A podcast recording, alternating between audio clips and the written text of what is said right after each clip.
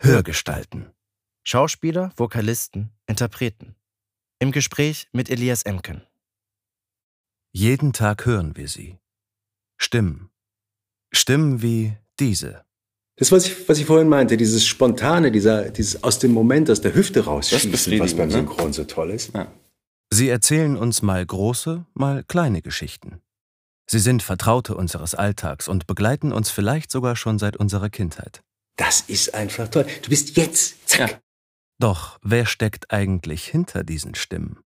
Was ist denn seine oder ihre Geschichte? Jetzt kannst du mal was sagen. Jetzt kann ich was sagen. Jetzt kann läuft's. ich, kannst du gucken, wie laut ich bin oder wie leise ich Ja, bin. weil du bist generell, glaube ich, glaub ich, leise. Ich bin zu leise. Nein, du bist ja auch leise, Ich oder? bin du ein bist ein leiser leiser Kerl. Mensch. Genau. Ja, ich bin ein leiser Mensch. Das ist Oliver Siebeck. Er ist ein umtriebiger Synchronschauspieler. Unter anderem sprach er Mark Strong als Merlin in Kingsman, The Secret Service. Außerdem liest er die Terry Goodkind Fantasy-Reihe Das Schwert der Wahrheit. Und ursprünglich wollte er Regisseur werden, bis einer sagte, wenn du Regisseur werden willst, dann werd doch erstmal Schauspieler. Ja. Und das wurde er dann. So, Ja. Dann kann ich die Kopfhörer auch absetzen. genau, jetzt musst du Fragen stellen, mir was zu trinken anbieten. Jetzt Fragen stellen und erstmal Hallo. Herzlich willkommen, Oliver. dich. Schön, dass du da bist. So fangen wir an. Und wir fangen gleich an mit dem Getränk. Und du hattest ja im Vorfeld gesagt, du möchtest einfach nur Wasser trinken. Mhm. Und äh, auf meine Nachfrage, wie Wasser? Ja, ja, einfach Wasser, hast du gesagt. Ne? Genau. Und ja, mit Sprudel, mit, ohne, egal, kannst auch Leitungswasser und so. Dachte ich, das kann ich nicht auf mir sitzen lassen. Deswegen habe ich da mal was vorbereitet. Ich habe zumindest, guck mal kurz weg, bitte. Ich habe zumindest mal zwei zur Auswahl dabei. Du musst jetzt die Regieanweisung reinsprechen, ne? Guckt weg. Ja, guckt weg. Ah, jetzt muss ich. Ja, das ist auch weg. immer noch so, genau. Ich fange jetzt mal an hier mit dem. Und es gibt eine Wasserverkostung. Es gibt eine Wasserverkostung, richtig. Wasser ist ja nicht gleich Wasser. Oh, ja. Könnte man das Fass aufmachen. Ja, ich bin ja gerade Fahrrad gefahren, das heißt, ähm, für mich ist Wasser jetzt was ganz Wichtiges. Ich bin auch mit dem Fahrrad hier. Bei dem Wetter muss man ja auch hier mit dem Fahrrad fahren, oder? Fantastisch. Wobei ich weiß gar nicht, wann das gesendet wird. Von daher vielleicht das Wetter auch wieder scheiße. Dann freuen die Leute sich, dass es jetzt so gut war. Ja. So, dann fangen wir mit links an, oder? Ich würde sagen mit links. Jetzt muss ich mir nur merken. Ja, das Das kriege ich bestimmt was? hin. Genau. Stößchen. Hier. Ex? Nee. Nein, nein. Hm, ist doch schön. Oh, mineralisch, ne? So leicht, Jetzt mal rechts. legt nichts auf die Zunge. Ein bisschen kräftiger. Findest du kräftiger, ja? Okay. Doch, Ja, doch, ist, ja, doch. durch. Hat ein bisschen mehr Bitterstoffe, ne? Genau. Aber das andere ist so, so sehr mineralisch, finde ich. Das, das schmeckt, hat fast einen richtigen Geschmack. Ja, aber ich glaube, das hängt an der wenigen Kohlensäure. Da schmeckt man ein bisschen mehr die Kohlensäure. Mhm. Bei dem rechten und bei dem linken ist mehr das Wasser im Vordergrund. Finde ich ganz schön. Würdest du, was würdest du Links. bevorzugen? Links. Links ist, äh, ja, ich, wir machen jetzt keine Schleichwerbung, aber jetzt siehst du, Ah. was das ist. Dieses türkisfarbene. Dieses türkisfarbene Medium. Sehr, Mhm. Sehr gut. mineralisch, wie gesagt. Ne? Und das andere ist aus Auch meiner ein Heimatregion. Ach auch Gott, türkisfarben. Das hätte man ja direkt nehmen müssen auf deiner, aus deiner Heimatregion. Wenn ich das gewusst hätte. Das ist aus der Bruchhausen-Filsenquelle, genau. Du bleibst bei ich bleib bei dem türkisen ersten, etwas geringer Minerali... Nein, Ja, kohlensäurehaltigen. Dann mache ich mit. Gut. Ja. Jetzt. Herzlich willkommen nochmal. Ja. Wie geht's dir? Gut. Ja? Ja. Was machst du gerade? Ich mal lese ein Hörbuch, Hamilton, Chronik der Faller 2. Lang, länger, noch länger, Ist so. endlos. 1300 Seiten, Ein Teil. ein Teil, klar, logisch. Der zweite, ich glaube, der erste waren knappe 30 Stunden. Boah, der Wahnsinn. etwas über 30, nehme ich an. Das ist schön. Ich mag den gerne, den Hamilton, habe unendlich viel von ihm gelesen. Und es gab ganz schlechte Sachen von ihm. Und es gibt diese, die sind ähm, in Teilen immer wieder schwierig, weil sie so solche Sprachgewitter sind. Also da wird Viel einfach, Dialog, lange Sätze. Nee, es werden, es werden einfach Dinge übereinander geschachtelt. Die Sätze schachteln unendliche Informationen übereinander. Aber ich glaube, der macht es bewusst. Der schreibt einen Science Fiction, der kein richtiger Science Fiction ist. Das heißt, er versucht, so ein Science Fiction Gerüst zu bauen, in das er was anderes einfügt. Und gute Übersetzung auch. Nee, scheiß Übersetzung zum Teil. Scheiß Übersetzung. Ja, okay. Vielleicht ein bisschen hart jetzt, aber Ja, ja. schlechte Übersetzung. Es gibt tatsächlich Sätze, wo du merkst, der Übersetzer hat aufgegeben. Hat aufgegeben, stimmt, das hättest du gesagt. Ja. Ja, krass. Ja, aber wenn man Passiert. über zwei Seiten Sätze macht, dann. Und das machst du am Stück? Bist, Genau. du bist am Stück im Studio? Genau, zehn 1000 Tage. Krass. Zehn Tage ratzfatz. Ist aber auch eine große Anspannung dann, oder? Oder wie gehst du damit um? Wie ist das für dich? Also dieses, du darfst ja jetzt nicht einen Tag ausfallen, weil es eng getaktet, wenn ein Tag ausfällt, Muss ich nachholen. musst du nachholen und hast aber wahrscheinlich dann gleichzeilich andere Termine beim Synchron und Ja, na, die habe ich ja auch noch. Also die habe ich danach. Ich äh, nehme von 9 bis 14.30, 15 Uhr. Und ähm, danach fahre ich zum Synchron. so einer bist du. So einer bin ich. Okay, ich, ich kenne eine Menge Leute, die, wenn sie Hörbuch machen, Regie, äh, keinen Synchron mehr am Anschluss können. Die sind dann fix und fertig nach fünf Stunden. Also heute ist mir ähm, passiert, ich nehme jetzt die zweite Woche auf, also den sechsten Tag. Letzte Woche war ganz normal, also abends synchron bis je nachdem 19 Uhr, 21 Uhr und so weiter. Und heute hatte ich nur einen relativ kurzen Termin, 60 Takes, und da war ich Matsche. Also es passiert auch beim Hörbuch, wenn du viel herstellen musst, ähm, dich sehr konzentrieren musst auf dieses Zeug. Du lässt dich auf diesen Rhythmus, Hörbuchrhythmus ein und kannst dann sehr schwer, oder ich kann dann sehr schwer diesen In Synchron- Take-Modus. Ja, auch den, den völlig anderen Rhythmus, den mir irgendjemand vorgibt. Ja, ja, genau.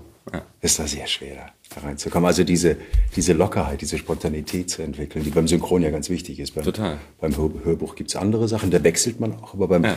Synchron ist immer zack, zack. Musst du immer Raus. reingehen, voll. Ja. Ist schwer. Also heute fiel es mir schwer zu wechseln. Okay. Aber die Abwechslung scheint dir ja aber auch wichtig Jo. zu sein, oder? Ja, ja, ja. Ja. Aber hast du Präferenzen gerade, also wo du dich wohler fühlst? Hörbuch. Hörbuch, ja? In dem wirklichen engen, intimen, zu zweit, über Stunden in eine Geschichte eingehen oder also was, Ja, was ich und, glaub, und weil du genau. natürlich Freiheiten hast in der Gestaltung noch mehr. oder? Oder was? Ja, was nee, man hat auch im, wenn du das versuchst, einigermaßen äh, konzentriert zu machen, synchron, dann hast du auch eine ganze Menge Freiheiten. Okay, die hast du einen anderen Rhythmus, du hast ähm, vorgegebene Geschichten, aber die hast du beim, beim Hörbuch ja auch. Du kannst nicht völlig gegen den Text lesen. Ne, das, das stimmt. Ja. Aber ähm, Gegen das beim- Genre zum Beispiel. Oder Ja, ne? Na, du bist beim, beim Hörbuch, ist, wie du gesagt hast, du bist in einer anderen Situation. Es ist ähm, intimer, es ist vielleicht tiefer, es ähm, kommt mir im Moment einfach mehr entgegen. Dazu kommt, dass ich ähm, Synchrontermine sind dann, wenn ich Hörbuch mache, drei, vier Stunden vielleicht. Das heißt auch keine langen. Und ähm, auch bei diesen langen Synchronterminen, da bin ich noch fertiger, als wenn ich Hörbuch mache. Also Okay. wenn ich einen Sechs-Stunden-Termin habe, synchron, Ein Termin, eine Serie oder ja, oder ein Film, das ist Serie, me- ist meistens kürzer, aber ähm, ein Film, hast du bist also sechs Stunden, zwei Tage hintereinander, drei Tage hintereinander, das ist schon, boah. glaube ich. Es ist dann auch Arbeit irgendwann, ne? Ja, es ist auf jeden Fall Arbeit. Gar keine Geschichte. Ja, jetzt Vergleich abgeschlossen. Vergleich abgeschlossen. Okay, aber ähm, ja, aber wie, wie kam es bei dir überhaupt dazu? Also ich meine, man findet im Netz ja gar nicht so viel über dich. Du hast einen Wikipedia-Eintrag, der äh, besagt, du bist Synchronsprecher. Viel mehr steht da auch nicht. Geboren in Wanne-Eickel. Genau. Ja. Dein Jahrgang steht da noch und ja, äh, ja weiß nicht, das ist ja im tiefsten Pott. Ja, Also, klar. Aber da war ich, bin ich nur geboren. Da bist du nur geboren. Ja, bin nicht- ich nur geboren. Und dann sofort weg aufgewachsen bin ich in der Nähe von Heidelberg und in der Nähe von Saarbrücken. Und dann am Bodensee. Und mit 19 kam ich nach Berlin. Bodensee, das heißt, da hast du äh, theoretisch, da ist doch die Dialektprägung, oder? Mit 15 hat man doch theoretisch ungefähr die größte Anfälligkeit für. kam ein bisschen früher, weil in meiner Familie, also meine Mutter kommt tatsächlich aus dem Pott, die spricht null, hat überhaupt keinen Akzent, null, absolut. Hannoversches Einheitsdeutsch. Okay. Und mein Vater hat eine leichte Färbung, aber auch nur, wenn er müde ist, wenn er was getrunken hat. ja, dann, dann, ja, klar. Dann kommt's raus. Aber da ist von der Familie her am ehesten ist dieses Badensische, also näher von Heidelberg. Ja, Also okay. das am ehesten, weil es, es gibt da so, ein, so einen leichten Schlenker im Satzende und so ein Zeug, Mhm. was man da hat. Und wenn überhaupt, dann habe ich was daher. Okay. Also wenn ihr so früh abgehauen seid, dann oder da weggegangen seid, das heißt, ihr habt auch jetzt nicht Familie irgendwie im Untertage oder Tagebau gehabt oder so, also was so posttypisch ist? Nee. Gar keinen Bezug dazu. Überhaupt nicht. Okay. Ich glaube, meine Familie waren die da, da gibt's noch Familien, die da leben. Das waren, was weiß ich, Lehrer, Apotheker, Bauern.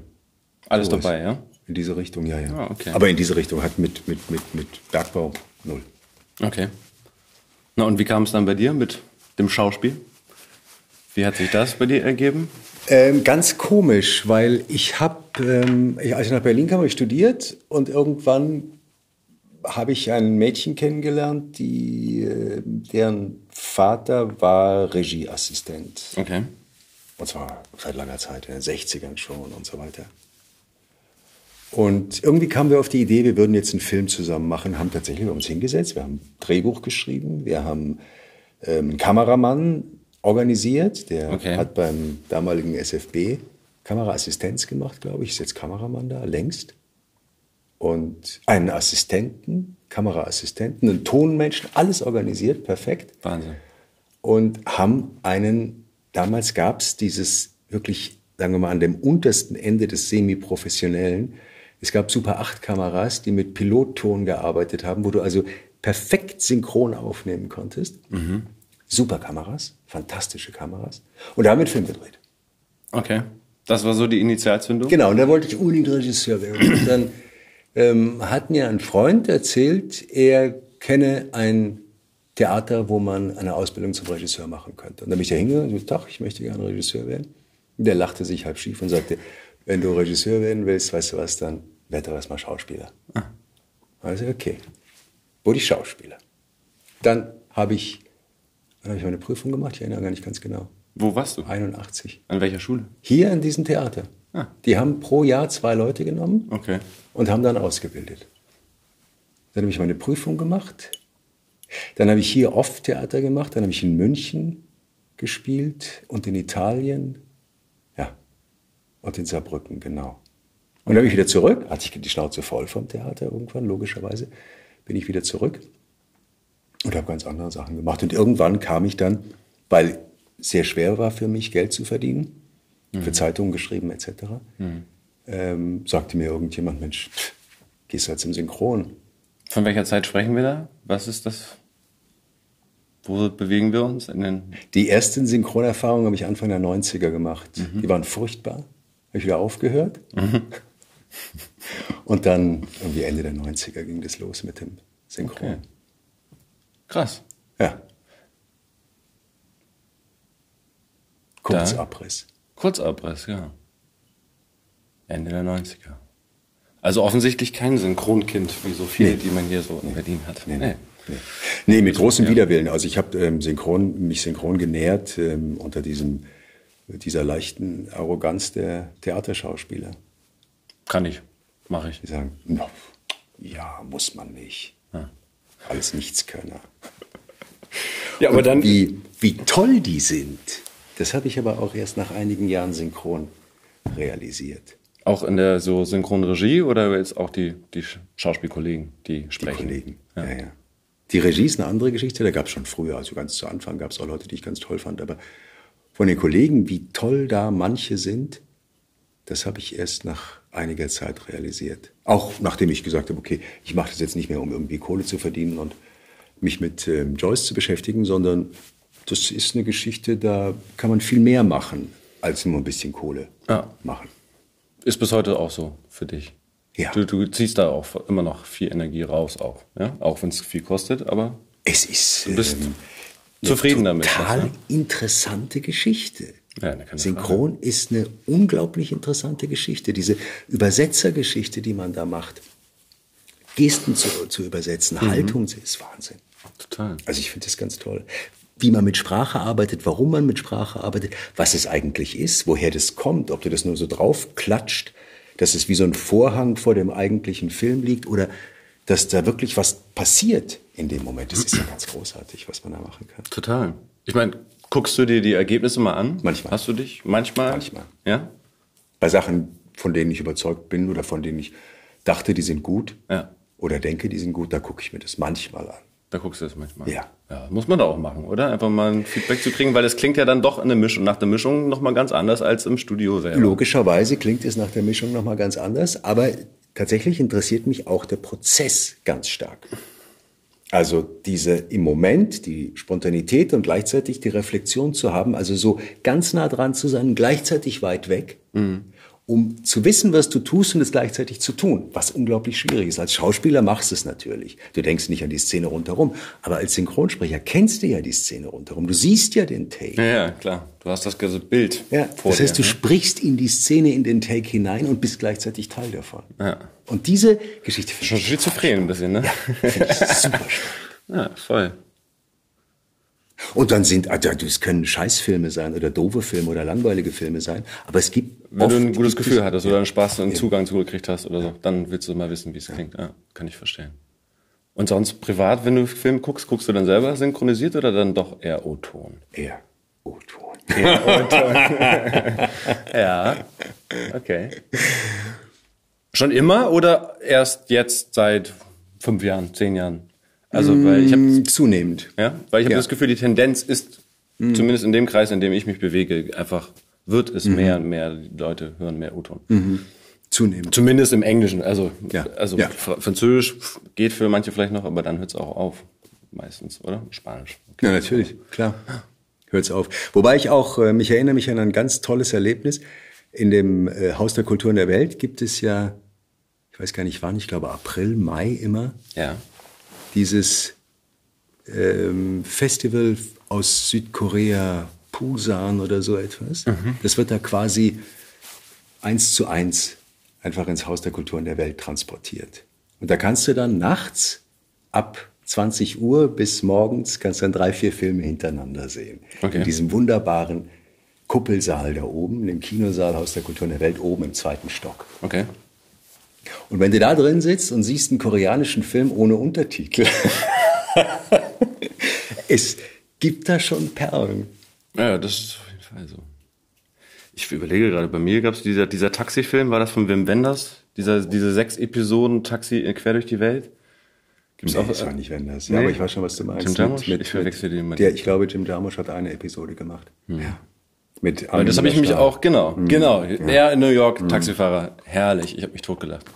Aber dann gab's ja auch noch den hier von äh, in, in Italien mit dem, mit dem Papst und mit ihm hier von äh, oh, Das Leben ist schön, hier der Schauspieler. Mhm, Ben, Ben, Ben, ja genau. Ja, der Und das war total geil, weil ich, hab, ich hab, hatte keine Untertitel und habe es Mhm. im Original gesehen und natürlich ist mir sehr viel entgangen, aber das ist so, so eine totale Kamera auf ihm drauf und diese Aktion im Taxi, wie die gespielt haben, ich war total drin. Also auch wenn ich ne, den Wortlaut nicht verstanden habe, aber er hat so unglaublich geil gespielt, finde ich. Ja. Und das, Ja. das war also das ist das ist mein einziges Mal, wo ich tatsächlich einfach ja, einen fremdsprachigen Film, wo ich keine Chance hatte, irgendwas zu verstehen, so wirklich, außer jetzt so klassisch das, was man vom Latein ableiten kann oder so, ähm, ja, geguckt habe. Ja. Ja, und das, aber das, das ist einfach toll, weil ich glaube, dass beim Film spielt es eine viel größere Rolle, also die, spielt die Sprache, wenn man es synchronisiert, eine viel zu große Rolle. Weil dann wird alles darüber erklärt. und Intern so für euch so in, in im, im Business oder meinst du auch für die Rezeption, für die Rezeption, für die Leute, die hören, ja? Ja. Es wird dann alles erklärt und dann diese, diese alten Geschichten. Man muss immer alles ganz korrekt machen und korrekt aussprechen und so weiter und so weiter. Und da gibt es dann in der Mischung, ist es ja auch häufig so, dass du eine gewisse Dynamik nicht mehr hast Ja. in der synchronisierten Nee, Fassung. es ist um gerne für alles sehr vorne. Manchmal ist es wie so ein. Vorhang, der Ja. hervorgeklebt wird Ja, vor den Film. vorsichtig, genau. Auf jeden. Und da gehen Sachen verloren. Da wird Total. also, und dann wird die Sprache so wichtig. Und diese Sachen, die man halt so, dieses Beschreibende, die, dieses, was Sprache eben oft hat, das kriegt dann so eine große, so eine große Bedeutung. Und natürlich, klar, es entsteht ja auch im, im, also man muss aufpassen, wenn man synchronisiert, dass man eben nicht so einen großen Wert darauf liegt, äh, legt, dass jedes Wort verstanden wird und mhm. so weiter, sondern ein bisschen vorsichtiger ist, ein bisschen sich zurücklehnt. Und dann aber gleichzeitig hat jeder Regisseur natürlich Schiss, der sagt, oh scheiße, da kriege ich einen Retake, weil das war unsauber. Ja, aber dann denke ich mal, so guckt euch mal einen deutschen Tatort an und äh, nimmt das Großraumbüro und dann noch jemand mit Mundart und mhm. äh, hier am besten die beiden Bayern Lockenköpfe, äh, ja. da äh, entgeht einem sehr viel. und aber auch das ist okay. Ja, also ja das, ich denke es ja auch. Ja. Aber deswegen zunehmend O-Ton. Ja, stimmt, das war der Bogen. Zunehmend O-Ton. Ja, wobei zum Beispiel bei so großen Blockbustern ist mir das persönlich dann auch egal, weil Eben. selbst im, da, da ist, ist ja im Amerikanischen auch alles synchronisiert. Ja, da ist ja Und da hast du eine totale Einstellung und da geht's um mich, ich bin hier am Start und dann genau. und Switch und da ja. hast du ja kein wirkliches intimes Spiel. Genau, da ist alles so grob, da kann auch die Sprache ganz grob Und da kann es aber auch ganz grob funktionieren. Also ja, ich meine so Herr der Ringe Beispiel finde ich funktioniert super auf Deutsch. 100, fast ja. besser. Ja. Weiß ich nicht, ob besser, aber funktioniert also, ja. absolut. Ja. Naja. Ah, Und was ist mit, um nochmal zurückzukommen, deinem Ursprungsgedanken, du willst Regie machen? Nö. Ist durch, das Thema? Ja? ja? Kein Interesse mehr, die Leute zu führen. Nee, Idee war, umzusetzen. ist ja was anderes. Das, was ich, was ich vorhin meinte, dieses Spontane, dieser, dieses aus dem Moment, aus der Hüfte rausschießen, was beim ne? Synchron ne? so toll ist. Ja. Das ist einfach toll. Du bist jetzt, zack. Ja.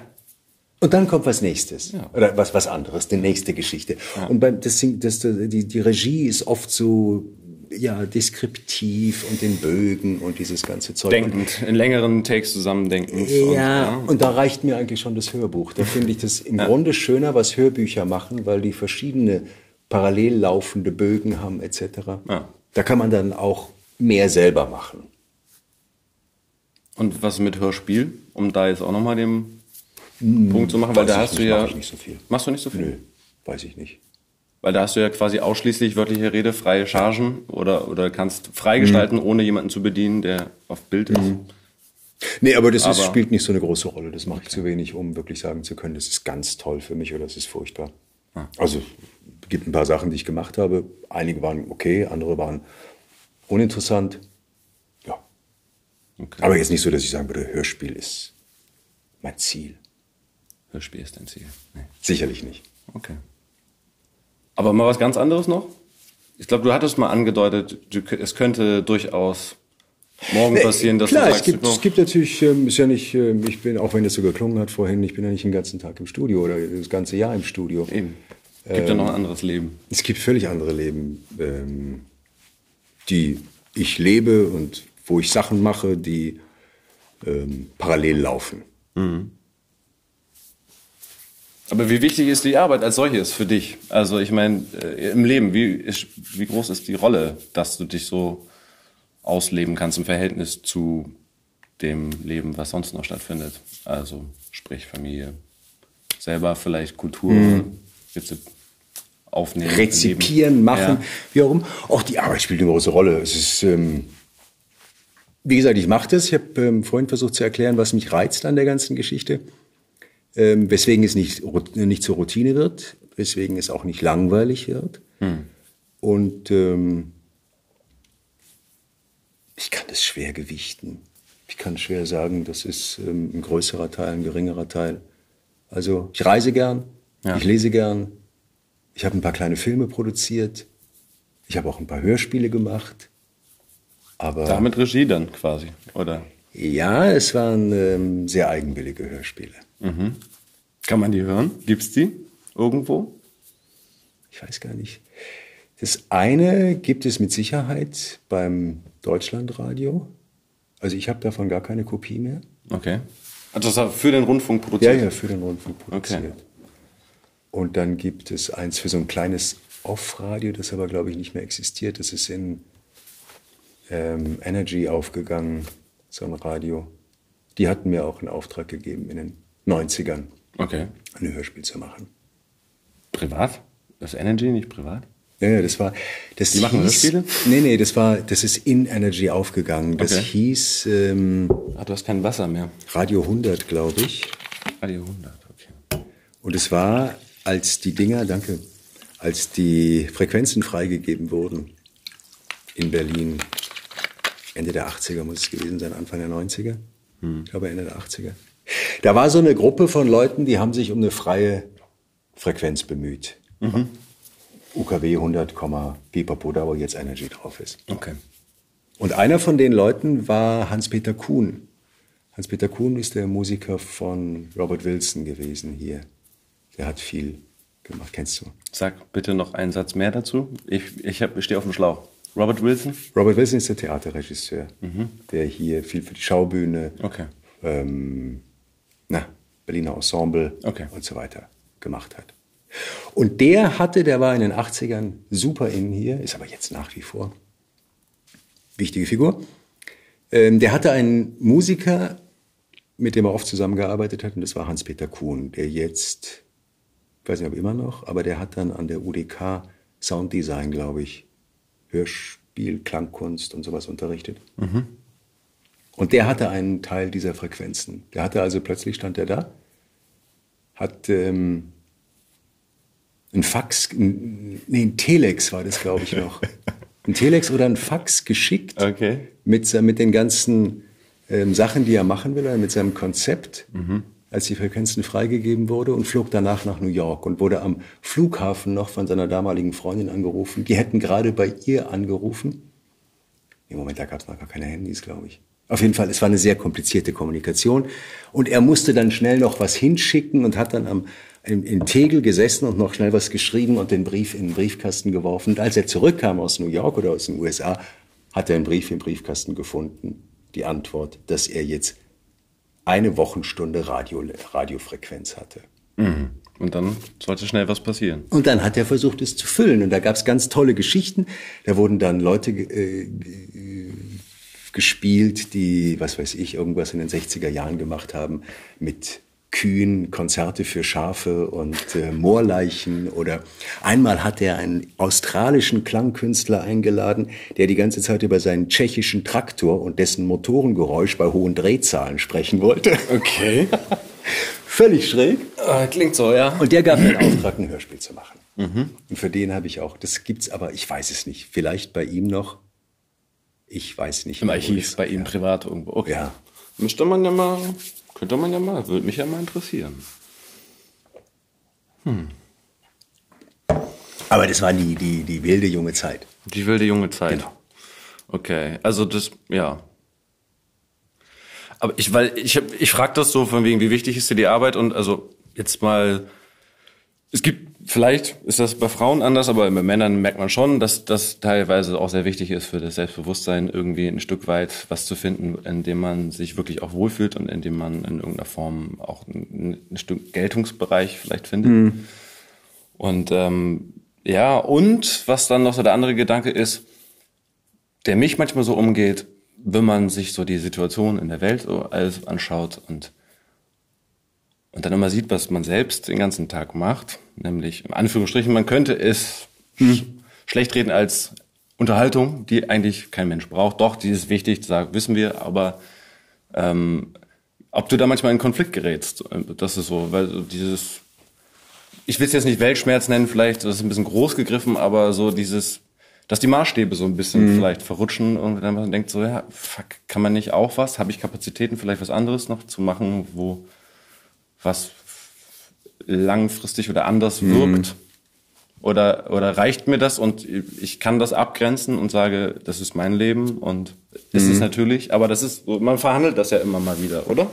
Das natürlich, aber ähm, wenn du zu Greenpeace gehst und sagst, du möchtest gerne bei ihnen mitfahren mhm. auf einem Boot und ähm, japanische Walfangschiffe oder amerikanische Ölbohrschiffe stoppen, dann gucken die dich an und fragen dich, ja, warum willst du da mitfahren? Kannst du das? Bist du Seemann? Bist du mhm. Ingenieur? Bist du Geologe? Mhm. Bist du Biologe? Was bist du denn? Kannst du das? Mhm.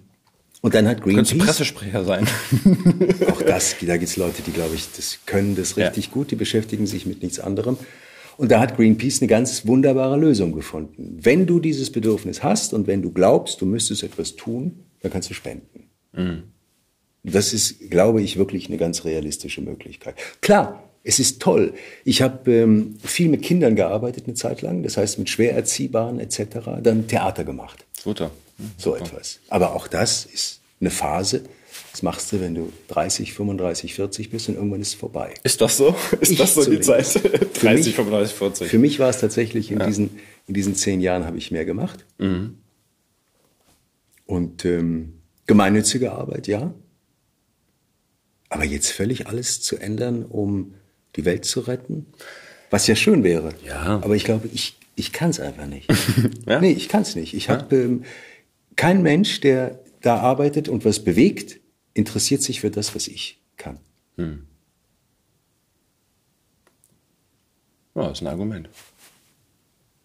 Also die interessieren sich dann eben für mein Geld, weil sie sagen, okay, da können wir irgendwelche Leute, die sonst bei Shell arbeiten müssten, die können wir jetzt, ähm, können wir jetzt anstellen und sagen, okay, ihr arbeitet jetzt für uns.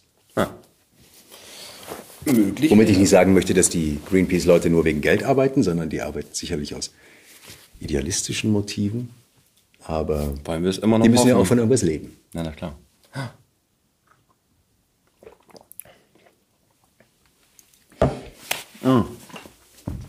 Okay, also, das heißt, im Moment fühlst du dich noch sehr wohl und möchtest das wahrscheinlich auch noch eine Weile weitermachen. Aber es dürfte irgendwas kommen. Oh ja, Und du würdest ja, relativ, reisen. relativ offen. Reisen ist Reisefeature toll. machen zum Beispiel. Oder ist das eine Kombination? Oder reizt dich dann doch nicht? Nee, Nee. nee. nee. Wenn es die richtige Produktion ist. Ja, weiß ich nicht. Nee, habe ich nicht drüber nachgedacht. Meine Frau würde das gerne machen. Die hat immer gesagt, sie würde gerne, hätte einen Fehler gemacht und sollte Reiseschriftstellerin werden. Aber ist sie nicht geworden. Ja, schönes Ziel gewesen eigentlich sonst. Mit Reiseschreibmaschine noch. Aus der Zeit vielleicht. Na, heute hast du ja ein Tablet. Mm, Okay, nur mal bei deiner Arbeit, bei deinem, bei Hörbüchern. Weil bei Synchron ist die Vorbereitung recht gering. Oder? Da geht es ja tatsächlich um die Spontanität, Spontanität und ähm, Interaktion mit dem Schauspieler auf der Leinwand oder auf dem Bildschirm. Beim Hörbuch, wie bereitest du dich vor? Kommt drauf an. Kommt drauf an, Kommt dran. wie, wie fordernd und wie komplex und Ja, ob ich einen Einstieg finde, ob ich keinen finde. Mhm. Wenn ich das Buch lese, wenn ich es überfliege, am Anfang überfliege ich die Bücher.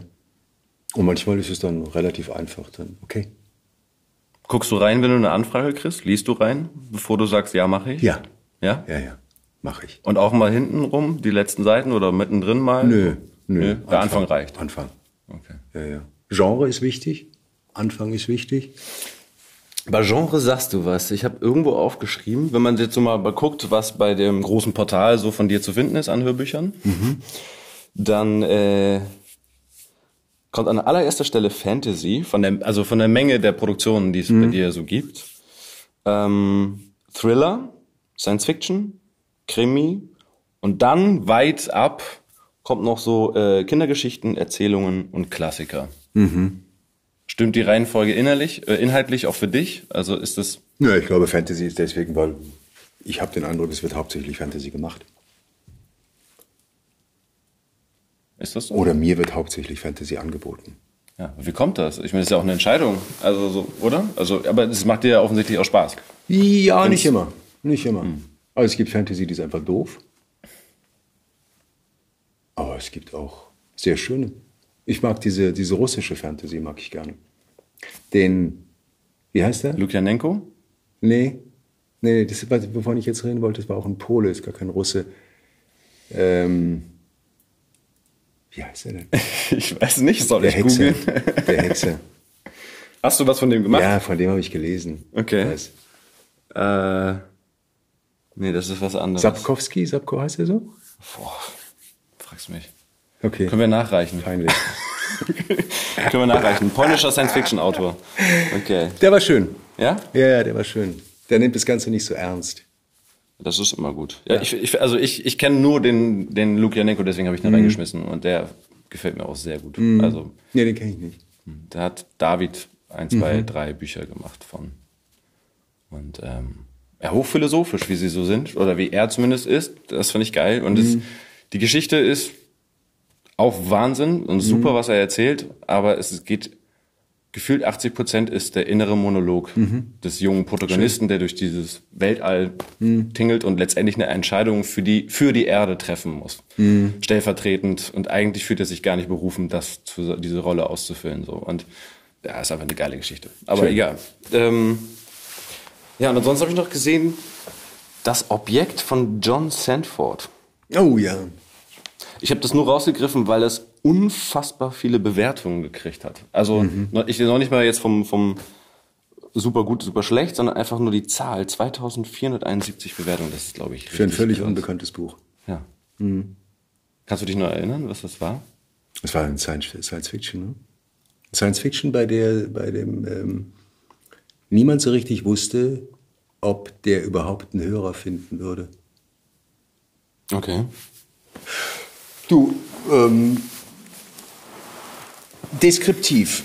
Der hat viel gelesen, der hat viel recherchiert, wenn ich mich recht erinnere. Er hat es auch mit irgendjemandem zusammengeschrieben, der unglaublich kompliziert ist, äh, auszusprechen ist. Ktain, Ktain, irgend so etwas. Aber schön, wenn das noch nicht vorgelebt wurde und du kannst selber an bestimmen, wie wir die Stimmen oder die, diese Namen dann anlegen, oder? Nee, das Weil war der Autor. Das war der Autor. Ja, ja. So, okay, das war, krass. einer war ein- irgendein Autor, der ganz viel geschrieben hat, offensichtlich. Und der andere war dieser Ktain Ktain, der als Fotograf, Performance-Künstler, Multimedia, Pipapo, auch irgendwas dazu. Ich habe keine Ahnung was. Auf jeden Fall, die waren als Autorenpaar genannt. Und dieser Ktain, Ktain, wie auch immer, ich habe vergessen, wie man ausspricht, ähm, Schallenrauch. war irgendwas. Also eigentlich kein Autor.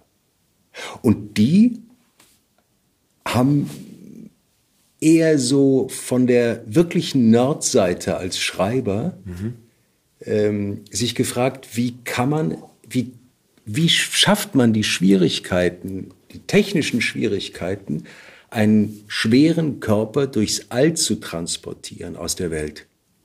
Da müssen Sachen gekühlt werden, da müssen, ich weiß nicht, Energien mitgebracht werden, Treibstoffe mitgebracht werden, etc. Wenn du nicht einfach nur schweben willst und raus willst eine Richtung haben. Und so etwas. Wie schafft man es, das Verhältnis der Größe eines Raumschiffes, der Masse eines Raumschiffes zum, zu den Treibstoffen, die mitgeführt werden, die dann auch wieder die Masse erhöhen, etc. Sehr technisch und sehr. Unglaublich Okay. technisch, ja. Von der, vom ganzen Ansatz her. Und das war. Kannst, du- kannst du es nachvollziehen auch? Also so, Ich habe bist du- verstanden, ja? was sie dann gemacht Also zumindest die Sachen, die, So sie, physikalisch die sie beschrieben auf- haben. so- ja. ja. diese ganzen ähm, Temperaturrückführungen etc., Mhm. die dann gemacht sind, gemacht wurden, habe ich verstanden.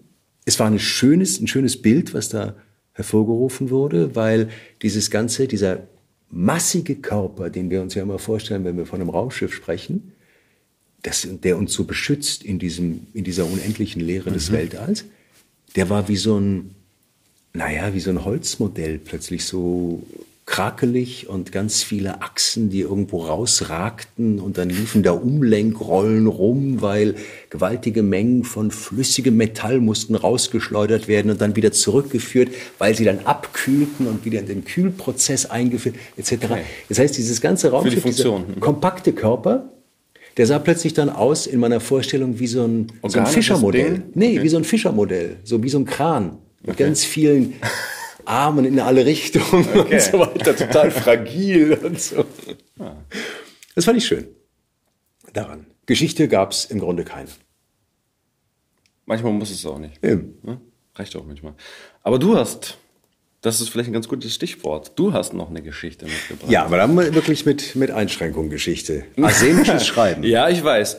Das hattest du mir angedeutet. Ich, hatte, ich habe noch nie von ihm, also doch von ihm ja, aber das Ding habe ich, äh, hatte ich noch nicht von gehört. Also es geht um James Joyce und der Titel, sag ihn bitte Finnegan's selbst. Wake. Finnegan's Wake. Die letzte Arbeit von ihm, 17 Jahre dran gesessen.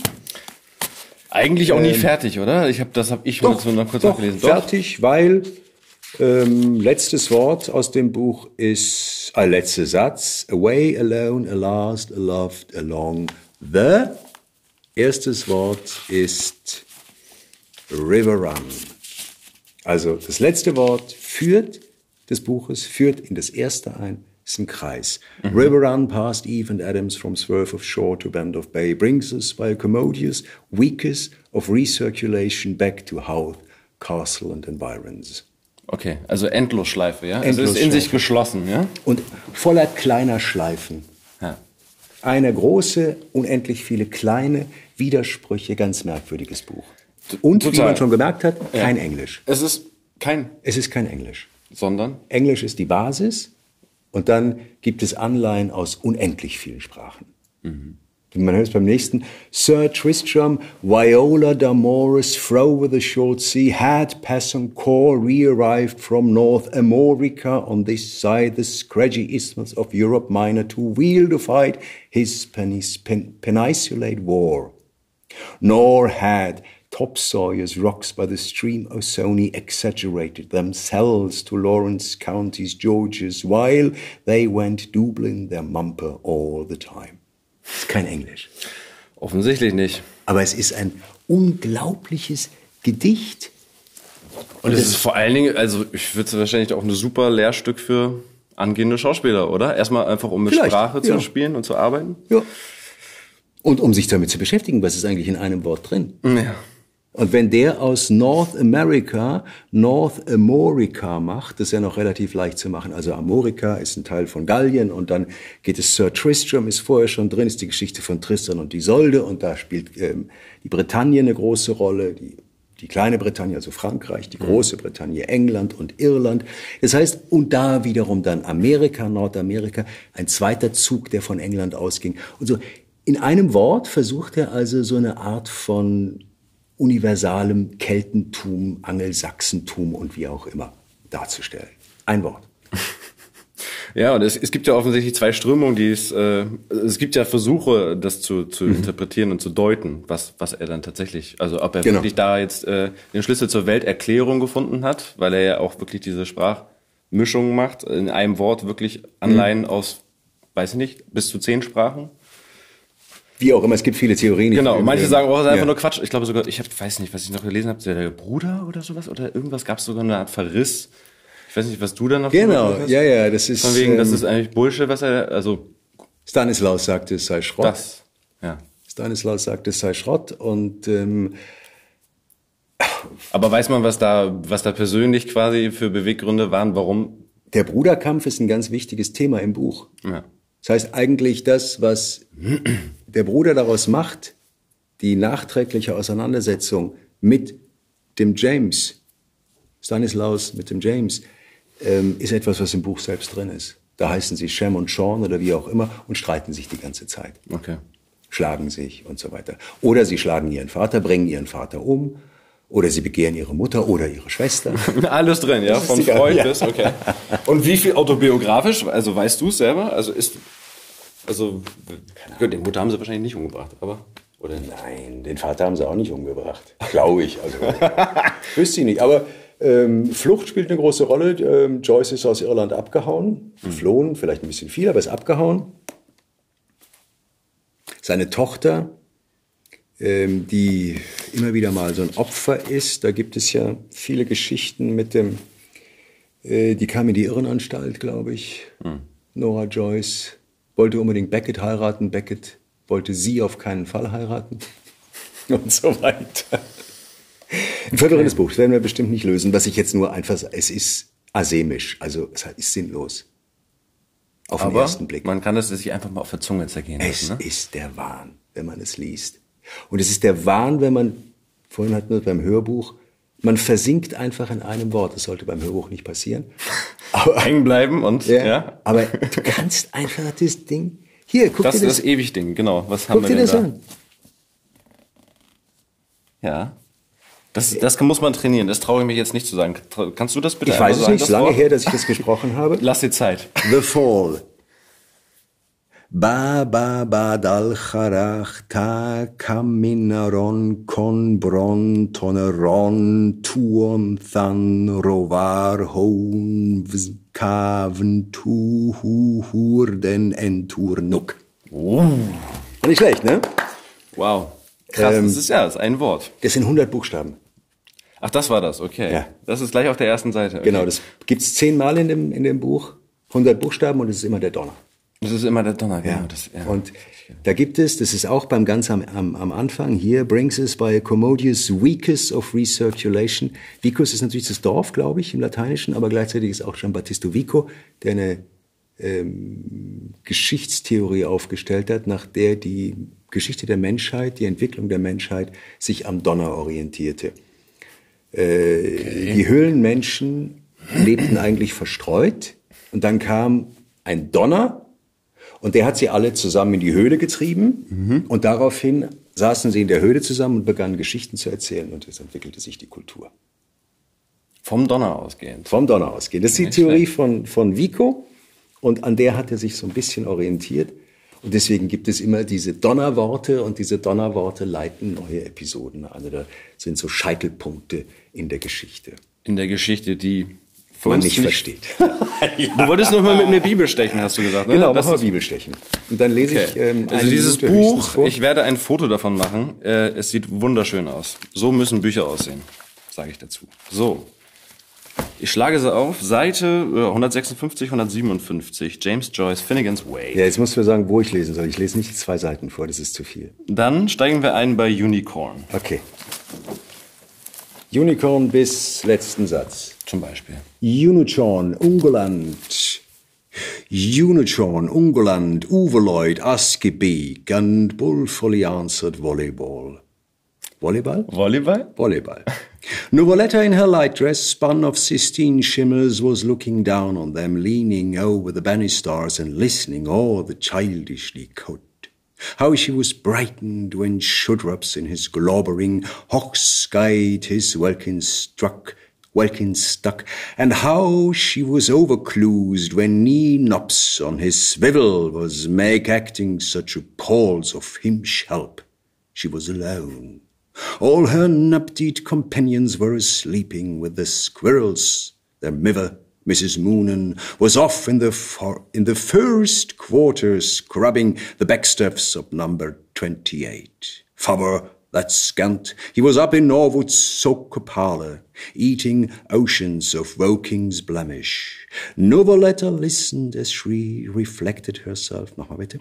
Novoletta listened as she reflected herself, though the heavenly one with his constellator and his emanation stood between, and she tried all she tried to make the mooks look up at her, but he was for too adiaptotously far-seeing, and to make the gripes hear how coy she could be though he was much too systematically auricular should his ends to heed her, but it was all miles vapour moist. Not even her fright reflection, nor volupture could they toke their noses off for their minds with intrepified fate and bungless curiosity were conclaved with Heliogoblus and Commodus and Enobarbarus and whatever the Cordinal Dickens they did as their damp rock of Papiers and Buchstubs said. Ich glaube, das ist genug. Du siehst Okay. natürlich. Ja, ich bin schon, vieles- ich bin schon, ich bin schon in Trance. ja, vieles, was man, was ich nicht, überhaupt nicht sagen kann. Buchstups zum Beispiel sind natürlich Buchstaben, Buchstops, ja? Damp, Rauch und so weiter. Hm. Krass, ja. Das sind Sachen, da muss Schon man aus, eindeutig schon, aus dem Deutschen entlehnt. ja. Dann der Dickens ist natürlich Charles Dickens, der eine Geschichte erzählt, der Koordinal, der koordinierte ähm, Dickens oder der Kardinal und der Kurdinal, das Chör spielt mit rein. Es ist unglaublich, was einfach in diesen Dingern alles drin ist. Systematically. Ja, genau. Das ist natürlich systematisch, Systematiker, aber das Schisma, also das war diese, diese Trennung, als ähm, der Papst, es einen zweiten Papst gab in Avignon, 13. Jahrhundert, 14. Jahrhundert, was weiß ich, als der Papst quasi als Geisel genommen wurde von den jeweiligen Kaisern, die haben also gesagt, ich habe den, den göttlichen Beistand, das heißt, ich mache jetzt einen zweiten Papst und einen dritten Papst und einen vierten Papst. Und dann saßen die Päpste alle rundherum und haben sich bekriegt. Das Schisma spielt eine total große Rolle, weil es ist immer der eine, der Vater, dann kommt die Mutter dazu, oder es ist die Mutter, dann kommt der Vater dazu, dann kommen die Söhne und alles geht auseinander. Und das ist halt in so einer Geschichte dann auch drin. Schismatically, also systematisch, ist die Trennung. In einem Wort, fantastisch. Deswegen finde ich dieses Buch so toll. Und das heißt, du sitzt da abends ab und zu mal Nicht am mehr. Schaukelstuhl und Vorbei. liest eine Seite und denkst eine Stunde drüber nach? Vorbei. Ja? Habe ich gemacht, ganz viel, ganz oft. Aber ähm, Finnegan Zweig ist, das war das Erste, was mir eingefallen ist, Ja. Super spontane Aktion. an Büchern. Und, ähm, aber es ist einfach der Wahn, aber es ist vorbei. Wann, wann kam- war das? Wann bist du auf ihn und wie bist du auf ihn gestoßen? Oder auf das Buch? Im Zusammenhang mit Schauspiel, Lehre und Ähm, ich habe das irgendwann gefunden. auch da, diese Ja, ja, Version, dieses, Ding, dieses Buch? Dieses Buch, da sah es noch ganz toll aus. Das heißt, du hast es auch wirklich so zerarbeitet. Ich habe das so zer zerfleddert. ja, ja. Sehr schön. Das ist, ähm, ja, das sieht ganz, ganz schön aus. Also das sind diese, diese englischen Pseudotaschen. Ich glaube, es gibt es sogar nur in dieser Faber und Faber Ausgabe, dieses Buch. Und ähm, dann habe ich angefangen, drin rumzulesen und fand es immer toll. Dann habe ich Lesungen gemacht, logisch. Ähm, Finnegan Zweig Lesungen in Museen, Kunstvereinen etc. Und da waren schon merkwürdig Leute, kannst du dir vorstellen, die sich versammelt haben, um so ein Zeug anzuhören. Und dann habe ich zum Teil auch quer durchgelesen. Das hat dann später, wie ich erfahren habe, der Cage ganz fantastisch gemacht. Der hat äh, Mesostychon genommen, also einfach eine Methode, dass in jedem Satz im, im nicht das erste, nicht der erste Buchstabe, nicht der letzte Buchstabe und auch nicht der erste oder letzte Buchstabe eines Wortes muss untereinander gelesen den Namen James Joyce ergeben. Und so hat er sich durch das Buch durchgearbeitet. Ich habe nach anderen Gesichtspunkten mich durch das Buch durchgearbeitet, nämlich nach dem Okay. Alphabet, Lesungen gemacht, das A bei Finnegan's Wake. Das heißt, habe nur Sätze genommen, die mit einem A anfangen. Habe die untereinander geschrieben und vorgelesen. Das B in Finnegan's Wake und so weiter. Also Alphabete quer, durchs Finnegan, quer durch Finnegan's Wake. Das ist eine schöne Aufgabe. ja, Schon sehr speziell, Oliver. Aber äh, das glaube ich auch. Und deswegen ist auch vorbei. Okay. Ja, schön. Siehst du, ich hatte ganz vergessen, ich hatte, ich, Ich habe es gesehen. du hast es gesehen, Ja. hast es wertgeschätzt. Ich dachte, wir machen Ja, noch einmal so, toll. so richtig Lärm hier vom Mikrofon, weil ich dachte, du willst Wasser. Dachte mir, da das muss auch schon- Brot dazu. Ja, ist sehr gut. Oder kann man ganz nah jetzt. Bitte, einmal close up.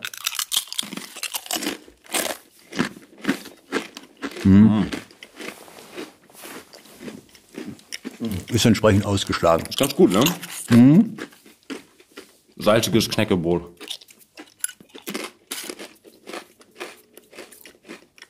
Oder? Mhm. Komm, wir trinken noch einen zum Abschluss. Meinst du? Damit alle werden.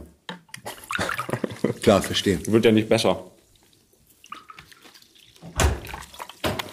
So, Jungs, jetzt ist Schluss. Olina. Jetzt ist Schluss. Ja, Jetzt müssen wir raus. Das ist ja eine Einladung hier. leider. Setz dich nicht mehr durch. Okay, Olli, Ich möchte auch nach Hause gehen. es war wunderschön mit dir. Ich danke dir. Ich danke dir. Wir sehen uns äh, sowieso nächste Woche wahrscheinlich in Kreuzberg. Du bist ja noch zu Gange? Eine Woche. Eine Woche. noch. Okay. Ja, das war Oliver Siebeck und seine Geschichten.